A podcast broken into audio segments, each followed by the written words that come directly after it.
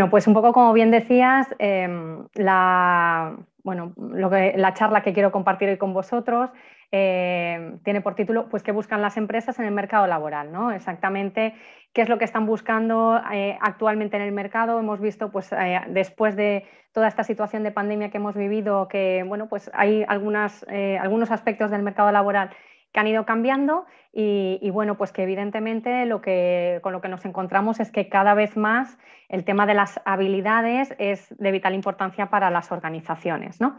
Con lo cual, bueno, pues eh, en, este ratito que vamos a compartir me gustaría pues hablar un poco pues eso, de cómo ha cambiado el mercado laboral, ponernos un poco en contexto, eh, entrar un poco más a qué es lo que están buscando ahora mismo las empresas, cuando, bueno, pues cuando necesitan incorporar a personas dentro de las organizaciones, qué es lo que más están demandando. Y bueno, pues después eh, me gustaría también compartir pues algunas herramientas que, que, bueno, pues creo que para las personas que se encuentren en este momento en un momento de búsqueda de empleo, pues puede también ayudarles a entender un poco el mercado laboral, qué es lo que buscan las organizaciones, qué es lo que buscan los responsables de, procesos de selección en estos momentos para, bueno, pues para tener un poco más de información en ese sentido. ¿vale? Bueno, antes de, antes de entrar un poco a todo esto, mm, vamos a pues conocer un poco más o profundizar un poco más en detalle en cómo son los trabajos que se realizan actualmente, ¿no? Un poco cuáles son las diferencias con respecto a los trabajos que, veíamos hace unos años o hace mucho más tiempo, ¿no? Bueno, en primer lugar, eh, nos va a condicionar muchísimo eh, cuál es la situación actual que tenemos, ¿no? Porque eh, ahora mismo los trabajos no tienen una duración eh, como la que tenían antes, ¿no? Es decir, tienen muchísima menor duración, las personas eh, cambian mucho más a menudo de puesto de trabajo, incluso, bueno, de forma voluntaria muchas veces, ¿no? Es decir, el ánimo de seguir mejorando, de seguir desarrollándonos, Em, está dentro de, bueno, pues de la propia persona, ¿no? Con lo cual vamos a tener esa oportunidad de cambiar de trabajo a lo largo de nuestra vida. Las, estadísticas nos dicen que unas cuatro o cinco veces, ¿no? Eh, podemos cambiar nuestros, bueno, pues eso, nuestras trayectorias profesionales en, cada momento y, bueno, pues por lo tanto, para ese momento de búsqueda de empleo, tanto si son los primeros trabajos como si ya llevamos una trayectoria, yo creo que está, bueno, pues está interesante el conocer un poco eh, exactamente cómo podemos mm, buscar ese trabajo que, que realmente queremos conseguir, ¿no? ¿Qué es lo que hemos visto también después de la pandemia? Pues que eh, hay mucha más, o se demanda mucha más flexibilidad ¿no? por parte de, las organizaciones a las personas. Existe, eh, se ha impuesto de una manera eh, bastante, bueno, pues bastante potente, diría yo, el trabajo en remoto. Esta típica frase que hemos escuchado últimamente del el teletrabajo ha venido para quedarse, ¿no? Cada vez más las empresas apuestan por este sistema de trabajo y esto implica que tanto las empresas como las personas tenemos que tener mucha más flexibilidad ¿no? a la hora de bueno, pues poder trabajar en, entornos diferentes. Y, bueno, pues otro aspecto que está condicionando mucho cómo son los trabajos actualmente es eh, todos estos cambios tecnológicos que estamos viendo que, bueno, pues que nos están llevando a tener una implantación mucho más, eh, bueno, pues mucho más exhaustiva de eh, temas tecnológicos, ¿no? de las nuevas tecnologías. Trabajamos mucho más con herramientas digitales y, bueno, pues todo esto hace que también nuestras habilidades y nuestras competencias eh, o las que tenemos que poner en práctica en las organizaciones sean un poco distintas. ¿Vale? Mm, ¿Qué más nos encontramos en el entorno actual? Bueno, pues también ¿no? estamos en un entorno buca un entorno volátil, incierto, complejo, ambiguo, pero al final lo que encontramos es que, eh, bueno, pues vemos en las organizaciones que existe mucha incertidumbre y toda esta incertidumbre se traduce en eh, yo ahora mismo sé qué es lo que necesito, pero seguramente no voy a saber lo que voy a necesitar mañana, ¿no? Es decir, eh, lo que tenemos es que las organizaciones lo que vemos es que se empiezan a convertir en bueno, pues organizaciones que necesitan de determinadas habilidades y además de una manera muy dinámica. No, no, no son unas eh, habilidades estáticas las que necesito hoy y las que sé que voy a necesitar dentro de cinco años, sino que en las organizaciones está habiendo bueno, pues un alto impacto de esa capacidad de adaptarse al entorno, ¿no? de adaptarnos a la situación que tenemos ahora mismo. Y bueno, pues esto también va a condicionar cuáles son esas habilidades, esas competencias que necesitamos desarrollar en las organizaciones. Eh, otro aspecto que también está, bueno, pues también está siendo algo importante eh, y que está condicionando mucho el mercado laboral es lo que ya conocemos como la cuarta revolución industrial. ¿no? Y, bueno, pues esto que a priori se escuchaban muchos mensajes ¿no? de que iban a desaparecer miles de puestos de trabajo, que la robotización iba a hacer que muchos puestos de trabajo en las organizaciones desaparecieran, bueno, pues mm, se está empezando a cambiar por mensajes un poco diferentes, ¿no? Mensajes un poco de, bueno, eh, qué es lo que qué retos y qué oportunidades nos va a traer todos estos cambios en, un entorno organizativo.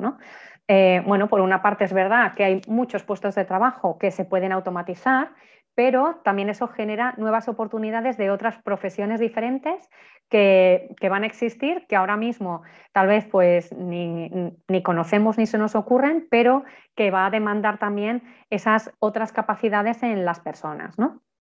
¿Qué es lo que nos encontramos también en esta cuarta revolución industrial? ¿Qué es lo que, bueno, qué, profesiones o qué habilidades van a ser las que más valor aporten? Bueno, pues eh, lo que dicen los estudios es que las profesiones que impliquen de alguna manera esa capacidad de crear, de innovar, las profesiones más artesanales, más manipulativas y principalmente las que impliquen una interacción entre personas, interacciones complejas entre personas, pues puestos de asesoría, de consultoría, etcétera, serán eh, esas profesiones las que más permanezcan. ¿no? Eh, ¿Qué es lo que vemos con todo esto? Pues que al final el factor humano sigue siendo imprescindible en las organizaciones. ¿no? Y además, no solamente es imprescindible, sino que muchísimos estudios lo que, lo que nos han confirmado, la, evidencia científica lo que nos dice es que eh, el factor humano es una ventaja competitiva para, realmente eh, que las empresas tengan éxito. ¿no? Por lo tanto, eh, al final las personas, ¿cómo demuestran su día a día en su trabajo? ¿no? A través de esas habilidades, ¿no? con lo cual el desarrollo de nuevas habilidades que nos ayuden a adaptarnos a estos retos, a estas oportunidades, a todos estos cambios que estamos viendo en el mercado laboral, van a ser fundamentales y para las organizaciones y, fundamental también tener y desarrollar esas habilidades para las personas. ¿no? Por lo tanto, eh, bueno, pues empezamos a ver que realmente dentro del mercado laboral, dentro de esta situación que tenemos ahora mismo, eh, bueno, pues el, el, tema del desarrollo de las habilidades es algo que, que a priori tiene una vital importancia. ¿no? Bueno, mira, yo he, rescatado de alguna manera en un informe que publicó Deloitte hace, hace un poco tiempo, precisamente respecto a esta, pues un poco a esta cuarta revolución industrial, bueno, pues un informe eh, de un estudio que se realizaron eh, en el que preguntaban a diferentes directivos de distintas empresas eh, bueno, pues cómo veían un poco este futuro del mercado laboral. ¿no? Eh, he rescatado esta, bueno, pues esta declaración en ese sentido de, de Sarah Kennedy, que es una directiva de Adobe, en el que dice, eh, estamos buscando personas que estén motivadas, naturalmente curiosas y hambrientas de aprendizaje, de, aprender constantemente. ¿no? En un entorno siempre cambiante, es importante traer a personas que tengan una, que tengan una mentalidad constante alrededor de la educación, eh, en orden a mantenerse a la vanguardia. ¿Qué quiere decir esto? Que al final eh, lo que buscan las grandes empresas es precisamente esa parte de eh, despertar esa curiosidad en las personas, que quieran aprender, que sean personas que tengan esa mente abierta y que no nos centremos solamente en esto es, este es mi puesto de trabajo actualmente, esto es lo que yo sé hacer y esto es lo que yo voy a hacer a lo largo de toda mi vida, sino que realmente estemos al día de cuáles son las tendencias que hay en el mercado y que tengamos esa capacidad para adaptarnos, para seguir creciendo, para seguir desarrollándonos profesionalmente, ¿no? que al final poco yo creo que es de lo que, de lo que se trata también. Bueno, por lo tanto, un poco como conclusión de todo esto, ¿qué es lo que buscan las empresas? Pues efectivamente, al principio eh, comentábamos, ¿no? Estas soft skills, es decir, estas habilidades blandas que, bueno, pues que hoy en día para las empresas se han convertido realmente en, una máxima a la hora de buscar candidaturas, ¿no? a la hora de, bueno, de, incorporar a personas dentro de su organización. Eh, yo aquí quería contar bueno, una, una, una actividad que yo realizo eh, habitualmente cuando imparto formaciones principalmente a grupos directivos, a mandos intermedios, eh, en el que, bueno, pues yo les planteo un ejercicio, ¿no? Y, les, y, lo que les planteo es, em, si yo ahora mismo os pidiera cuál sería vuestro candidato o candidata ideal para cubrir un puesto de trabajo en la empresa, decirme qué 20 aspectos pediríais a ese candidato o candidata, ¿no? Pensar un poco, sin, filtro, ¿no? Es decir, cuáles serían esas 20, esos 20 aspectos que vosotros pediríais. ¿no? Entonces, bueno, pues eh, las personas que realizan este ejercicio em, empiezan a escribir esas 20 características, esos 20 aspectos que pedirían a sus candidatos o candidatas ideales ¿no? para formar parte de la empresa. Cuando acaba este ejercicio y tienen esas 20, esas 20 características, eh, lo, que les, lo que les pido es, bueno, pues ahora eh, tachar de esa lista todas aquellas eh, que estén más relacionadas con conocimientos o aspectos, eh, aspectos técnicos, ¿no? Es decir, quitar todo lo que sea, eh, pues no sé, pues un idioma, una titulación determinada, un conocimiento de un programa específico, quitar todo lo que sea técnico. Entonces, eh, volvemos a contar con cuántas de esas 20 nos hemos quedado, ¿no?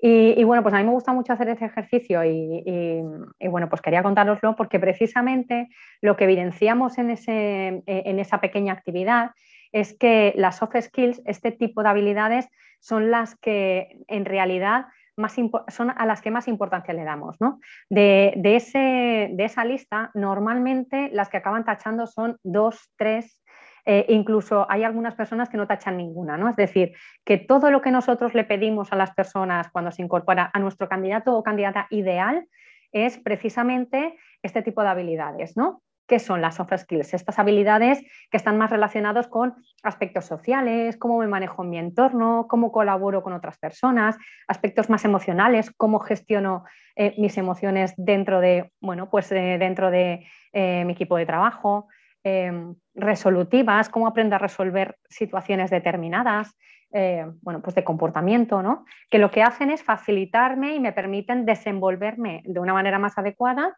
eh, y obtener mejores resultados en las situaciones de mi día a día en el trabajo, ¿no?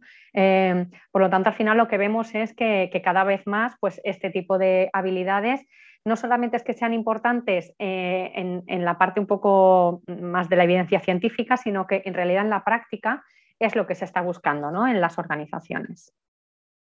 Bueno, ¿y cuáles serían estas competencias que son las más demandadas? Eh, fijaros, aquí hay muchísimos estudios que además cada, cada año van saliendo eh, bueno, pues un listado de cuáles son esas competencias más demandadas para este año ¿no? que estamos en curso. Eh, bueno, yo he cogido, he cogido ahí de diferentes fuentes de información eh, algunos de esos listados y, he intentado bueno, pues, escoger las competencias que más se repiten y que bueno, pues en mayor medida se están demandando en el mercado ahora mismo. ¿no? bueno, pues que son las que, las que podéis ver ahí. ¿no?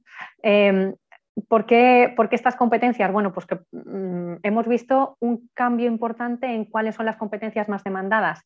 Por ejemplo, eh, durante los años del 2019 eh, y anteriores, a las competencias que se están demandando actualmente. ¿no? Las competencias que se están demandando actualmente eh, quizás tienen muchísima más relación pues, con temas de cambio, de flexibilidad, resiliencia, como vemos ahí. ¿no? Em, pues esa capacidad de análisis de datos. Eh, análisis de datos eh, está teniendo muchísima importancia em, también en, bueno, pues en, el entorno actual en el que bueno, pues tenemos muchísima información y, cada vez más se buscan a personas que sean capaces de identificar, de analizar esos datos para tomar decisiones. La capacidad de liderazgo está siendo una de las eh, también de las competencias más valoradas, esa capacidad de, mm, bueno, pues de alguna manera eh, poder llevar esa visión, eh, poder liderar, poder eh, impulsar un equipo de trabajo y una empresa hacia la consecución de los objetivos. El pensamiento crítico, el ser capaz de reflexionar, el ser capaz de analizar una situación determinada para bueno, pues conseguir, conseguir realmente tener un criterio propio. ¿no? Compromiso, compromiso en la empresa, es una de las también competencias más demandadas, eh, esa capacidad de que las personas se comprometan, que vivan y sientan de alguna manera esa misión y visión de la empresa, la flexibilidad, lo hemos comentado, ¿no? Un poco esa capacidad de adaptarme a las diferentes situaciones, circunstancias que tenemos en, bueno, pues que tenemos en nuestro día a día, en nuestro trabajo.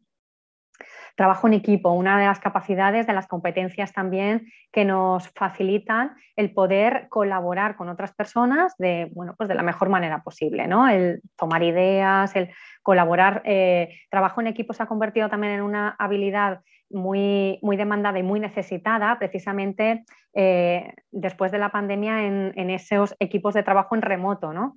Eh, trabajar en equipo quizás en el día a día, teniendo el equipo todo ese presencial, se hace, entre comillas, más fácil, pero hay que tener también muchas habilidades para ser capaz de trabajar en equipo en un entorno digital ¿no? o en remoto. La mentalidad de crecimiento, esa capacidad de seguir creciendo, de seguir desarrollándonos, eh, es algo que también eh, está siendo muy valorado en la empresa, en la empresa precisamente por, buscar esa capacidad de no solamente estoy incorporando a mi empresa las personas que ahora mismo tienen estas capacidades, sino que lo que estoy haciendo es incorporar a mi empresa personas que además si en un momento dado eh, tenemos que, bueno, pues, tenemos que ir en otra dirección, tenemos otras necesidades distintas, voy a tener incorporadas en mi equipo personas que van a tener esa mentalidad de desarrollo, ¿no? que van a ser capaces también de, bueno, pues de seguir impulsando otras capacidades y otras habilidades. ¿vale? Muy relacionado con el aprendizaje constante e independiente, ¿no? el aprendizaje de manera autónoma, e, esa curiosidad natural de las personas. ¿no? La innovación, por supuesto, muy relacionada también con temas de adaptación al cambio, de flexibilidad, crear nuevas formas de hacer las cosas, crear nuevos servicios, nuevos productos, etcétera. ¿no? Y bueno, pues por último, la toma de decisiones, ser capaces de, en un momento dado, tomar decisiones, eh, bueno, pues de, mm, establecer eh, diferentes criterios para, bueno, pues para las necesidades que tiene la empresa y a partir de ahí, bueno, pues decidir cuál es la, bueno, pues la mejor decisión posible. Estas serían un poco como, bueno, pues como os, como os he dicho, ¿no? las competencias más demandadas, las que más se están pidiendo. Cuando se hacen hoy en día eh, procesos de selección, vemos que muchas de, bueno, pues muchas de las entrevistas que se realizan están muy enfocadas a intentar identificar mm, bueno, pues aquellas personas que tienen esas competencias ¿no? y que tienen eh, bueno, pues que han demostrado en algún momento estas competencias. Eh, pensar que las competencias al final se demuestran a través de los comportamientos, ¿no? Es decir, las competencias de las personas las, las, podemos contrastar o se pueden evidenciar a través de mi forma de actuar, mi forma de comportarme en el día a día, en el trabajo, en mi conducta habitual, ¿no? Con lo cual, bueno, pues al final es importante el tener identificadas cuáles son las competencias que cada uno de nosotros tiene y cuáles son las competencias que, eh, bueno, pues que tenemos que desarrollar porque es lo que en estos momentos eh, las organizaciones están demandando. ¿no? Eh, mirar, ¿no? por ejemplo, bueno, pues una frase de Ken Robinson que, que, a mí me gusta mucho y que está muy relacionado con esto. ¿no? Descubrir tu pasión lo cambia todo. Al final, cuando nosotros tenemos claro qué es lo que disfrutamos, qué es lo que nos apasiona, qué es lo que nos gusta realizar, ¿no? está muy vinculado a eh, esas competencias que yo estoy desarrollando, pues al final es mucho más fácil el tener identificado, eh, bueno, pues el, poner, eh, bueno, pues el comprometerme, el poner todo mi esfuerzo a, bueno, pues a, la disposición un poco de, realizar de la mejor manera posible mi trabajo, ¿no? bueno, y por último, como, comentábamos, la, la, parte de las herramientas para buscar empleo. ¿no? Sabemos cómo está el mercado laboral, hemos visto realmente qué competencias son las más demandadas, hacia dónde van las organizaciones y qué es lo que realmente están bueno, pues valorando en mayor medida. Y, bueno, pues para aquellas personas un poco que estén en ese momento ¿no? de búsqueda de empleo, hemos visto además, eh, bueno, pues últimamente que las cifras del mercado laboral pues van mejorando, ¿no? Por lo tanto, hay muchas personas también que se plantean o un cambio de empleo o una incorporación al mundo laboral por primera vez y, bueno, pues hay algunas herramientas o algunas recomendaciones que yo creo que son bueno, pues importantes tener en cuenta. ¿no? Eh, en primer lugar, para la búsqueda de empleo, eh, fundamental el tener, este, el tener un plan personal. ¿no? Ahora veremos en detalle un poco más cada uno de estos cuatro puntos, pero, pero bueno, pues importante tener ese plan personal, qué es lo que quiero conseguir, qué es lo que voy a hacer a partir de ahí. Elaborar un currículum vitae, evidentemente, ¿no? Es una de las herramientas fundamentales para poder buscar trabajo después, para, pues para presentarnos de alguna manera a la organización que nos interese, revisar y, activar los canales para la búsqueda de empleo. Veremos qué diferentes canales son los que más se, están utilizando hoy en día por parte de las empresas para incorporar personas en las organizaciones y bueno, pues preparar esos momentos de interacción con las empresas, ¿no? que es lo que tenemos que tener en cuenta en los momentos en los que se produce pues, esa llamada, esa entrevista, etcétera. Bueno, a partir de aquí, eh, en primer lugar, el plan personal, ¿no? ¿Cómo, vamos a desarrollar toda esta parte? Em, una de las, uno de los aspectos principales que tenemos que tener en cuenta cuando buscamos trabajo es que eh, la búsqueda de empleo se convierte en sí misma en precisamente en eso, ¿no? en esa capacidad de, bueno, pues orientarme y, en ese trabajo en sí mismo. ¿no? Mi trabajo ahora mismo es buscar trabajo. Evidentemente, eh, si estamos ya en una actividad laboral, no podemos enfocarnos tanto hacia cómo puedo, eh, cómo puedo de alguna manera mm, bueno, pues mejorar mi empleabilidad, ¿no? Eh, una, dedicación, una dedicación más amplia, pero siempre hay bueno, pues momentos en los que tenemos que destinarlo a qué es lo que quiero conseguir. ¿no? Bueno, algunas recomendaciones. ¿no? En primer lugar, reflexionar sobre nuestros objetivos profesionales. ¿Cuál es nuestra propuesta de valor? ¿Qué es lo que quiero conseguir? ¿Qué es lo que me gusta? ¿Dónde me gustaría trabajar? ¿En qué tipo de puestos de trabajo? ¿Vale? Es importante antes de iniciar una búsqueda de empleo tener claro qué es lo que estoy buscando ¿no? y a partir de ahí qué es lo que estoy buscando y qué es lo que puedo ofrecer. ¿Vale? A partir de aquí, bueno, pues planificar y organizar esas tareas eh, que, que, consisten en esa búsqueda de empleo. ¿vale? Por lo tanto, eh, planificar, organizar las tareas. ¿A qué se refiere esto? A que semanalmente, mensualmente, destinemos un tiempo para realizar cada una de las tareas que nos vamos a proponer, ya sea contactar con alguien de nuestra red de contacto, ya sea iniciar un nuevo contacto con una empresa que me interesa, etcétera, pero plantearnos un poco y planificarnos de alguna manera esas eh, tareas que yo voy a realizar y que me van a ayudar a conseguir bueno, pues un empleo determinado. Eh, investigar y buscar temas de interés en nuestro ámbito de trabajo, ¿no? Es decir, el, em, bueno, este es mi sector, eh, dentro de mi sector, qué aspectos son los que tengo que tener en cuenta para buscar trabajo, qué empresas son las que están contratando, eh, qué tendencias, qué novedades hay en mi sector que me puedan ayudar a buscar empleo, ¿no? Es decir, analizar, investigar, toda esta información nos viene muy bien después para preparar un poco pues eso, nuestro currículum o nuestro discurso. ¿no? A partir de ahí, trazar un plan de acción, ¿vale? Definir objetivos concretos que nos ayuden a ir dando esos pequeños pasos, ¿no? Contactar con empresas que nos sean interesantes para bueno, pues el sector al que vamos dirigido, revisar constantemente las ofertas de empleo que surgen de nuestro ámbito de, conocimiento, de actuación. Y, bueno, también es importante asistir a eventos que bueno, fomenten de alguna manera el empleo, el networking, eh, conocer eh, a otras personas dentro de, bueno, pues, del sector que a nosotros nos interesa, etc. Eh, a partir de aquí, bueno, pues lo que, lo que tenemos que dar, el siguiente paso sería empezar a desarrollar, a elaborar nuestro currículum vitae. ¿vale? en el currículum vitae es verdad que, bueno, simplemente algunos detalles, ¿no?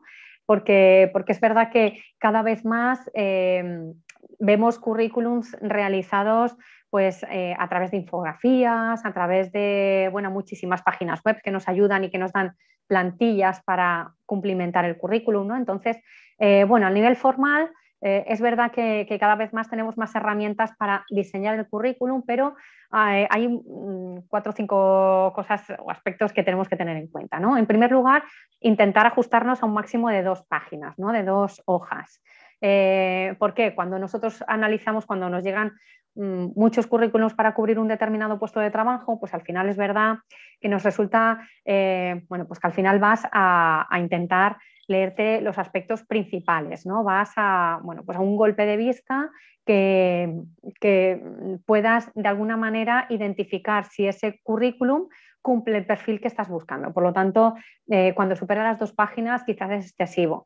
Esto no quiere decir que si hay una persona que tiene una trayectoria eh, pues muy consolidada y que no puede bueno, pues reducir tanto en dos páginas, pues al final se, puede ir a tres, ¿no? Pero la recomendación siempre es eh, una o dos páginas, ¿vale?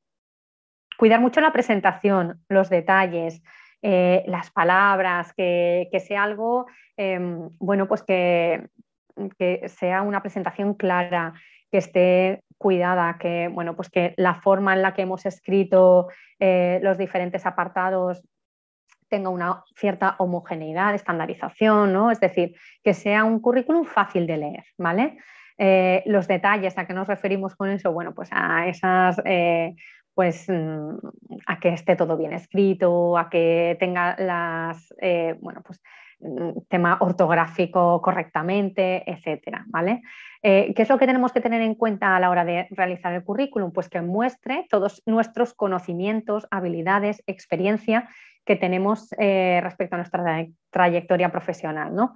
Nosotros a, nuestros estudiantes, por ejemplo, cuando, pues cuando un poco les ayudamos a desarrollar estos currículums, eh, siempre intentamos que principalmente las personas que tienen poca experiencia profesional, que traten de poner en valor aquellas otras, eh, otros aspectos, ¿no? ¿Qué habilidades, qué experiencias? Seguramente recordaremos muchas veces pues que, pues que he estado entrenando a un equipo de fútbol de, bueno, pues de mm, junior, ¿no? O que he participado en concursos de, eh, pues no sé, de eh, literarios. O, es decir, hacer una exploración realmente de todo lo que he realizado durante mi trayectoria profesional, porque hay muchas veces que no ponemos en valor determinadas cosas que hemos hecho y que al final sí que están demostrando nuestras habilidades, ¿no?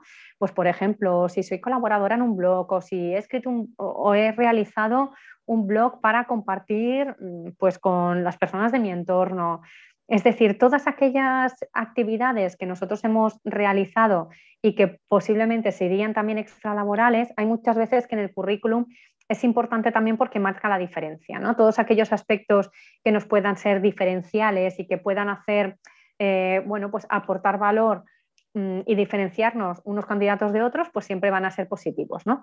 Y, al final es un, un, aspecto muy importante es el tema de las habilidades, ¿no? Cuando nosotros hablamos de habilidades son comportamientos, por lo tanto es verdad que es un poco complicado el trasladar todos estos comportamientos a un currículum, ¿no? pero sí que lo podemos evidenciar a través de las actividades que hemos realizado, un poco el ejemplo que os estaba poniendo antes. ¿no? Eh, a través de determinados, determinadas actividades yo de alguna manera puedo evidenciar, eh, pues si participo en un blog, puedo evidenciar de alguna manera que tengo una buena capacidad de comunicación escrita. Si además he elaborado vídeos o podcasts, pues puedo evidenciar una cierta capacidad de comunicación oral. Eh, si he entrenado o he dado clases particulares, puedo evidenciar ciertas eh, capacidades de organización, etcétera. ¿no? Es decir, al final es un poco pensar qué es lo que yo tengo que resaltar en mi currículum que eh, de alguna manera evidencie que yo esas habilidades las tengo. ¿vale? Eh, luego, bueno, pues siempre priorizar lo más reciente, ¿no? Establecer un poco ese currículum, primero señalando los aspectos más recientes y eh, a partir de ahí ir hacia, ir hacia lo, más, pues lo más antiguo. incluye lo relevante para el puesto, ¿vale? Esto es importante porque hay veces que elaboramos un único currículum y es el currículum que manejamos para todos los puestos de trabajo, ¿no? Sin tener en cuenta quizás que en un puesto de trabajo determinado me están pidiendo algo que quizás yo sí que puedo demostrar de alguna manera, pero que en este caso, pues mm, en mi currículum estándar no está, ¿no? Por lo tanto, sí que es recomendable el tener, bueno, pues diferentes, eh, diferentes currículums o adaptar, personalizar el currículum que yo voy a enviar a un puesto determinado, ¿vale? Y bueno, pues facilitar la, lectura de ese currículum a través de un resumen profesional, palabras clave, eh, quizás en el encabezado, ¿no? Un poco describir en cuatro líneas quién soy, eh, qué es lo que hago y qué es lo que me gustaría hacer, ¿vale? Palabras clave que, eh, bueno, pues sean más fácil de identificar, ¿no? Y que a partir de ahí ya nos ayuden a ir leyendo ese currículum. ¿Vale? Eh, bueno, ya tenemos eh, el currículum realizado, ya teníamos la parte de planificación. Ahora lo que nos, lo que, bueno, pues lo que nos tocaría es revisar y activar los canales para la búsqueda de empleo. Eh, hay muchísimos canales para la búsqueda de empleo, pero es verdad que hay cuatro canales principales que son los que más se están utilizando hoy en día por parte de las empresas. en primer lugar, mm, bueno, a, a, igual medida con redes sociales es la red de contactos. ¿no? Redes sociales, red de contactos son unas de las, son hoy en día las principales fuentes de reclutamiento. Eh, ¿Qué me sirve la red de contacto? Identificar aquellas personas con las que yo puedo tener un contacto directo o a través de terceras personas a las que poder hablar, oye, pues estoy en este momento en búsqueda activa de empleo, eh, me gustaría poder, eh, bueno, pues compartir mi perfil contigo, eh, que pudieras recomendarme a algunas personas que trabajen también en este sector. ¿Vale? a través de redes sociales, la red social por excelencia un poco a nivel profesional es LinkedIn, ¿no? Es la más utilizada tanto para los candidatos que buscan empleo como para las empresas que están realizando ese reclutamiento, ¿no? Con lo cual, eh, bueno, pues a través de redes sociales el intentar de alguna manera eh, tener ese, bueno, pues eh, tener esa, capacidad y tener activo ese canal para buscar empleo. A través de las webs de empleo, ¿no? Donde se publican ofertas y donde podemos tener información de las ofertas que se publican, podemos estar al día, de, bueno, pues cuáles son las empresas que están publicando ofertas, enterarnos de las ofertas, aplicar, etcétera. Y, eh, y por último, eh, por último, las agencias de empleo o consultorías. ¿no? Son bueno, pues profesionales especializados en esa labor de intermediación y de tratar de bueno, pues buscar talento para, otras empresas. ¿no? También nos, proporcionan bueno, pues fuentes eh, fuente de información, eh, nos proporcionan bastante información acerca de cómo está el mercado laboral, cuáles son pues, en este momento las empresas que están buscando más activamente eh, candidaturas, etcétera. Nos puede ayudar bastante a tener toda esta información. ¿vale? A partir de aquí, bueno, pues preparamos esa interacción con las empresas, ¿vale? ¿Cómo lo hacemos? Bueno, pues a través de redes sociales es importante el eh, tener contactos principalmente con aquellas personas que pensemos que pueden ser interesantes en nuestro sector, ¿no?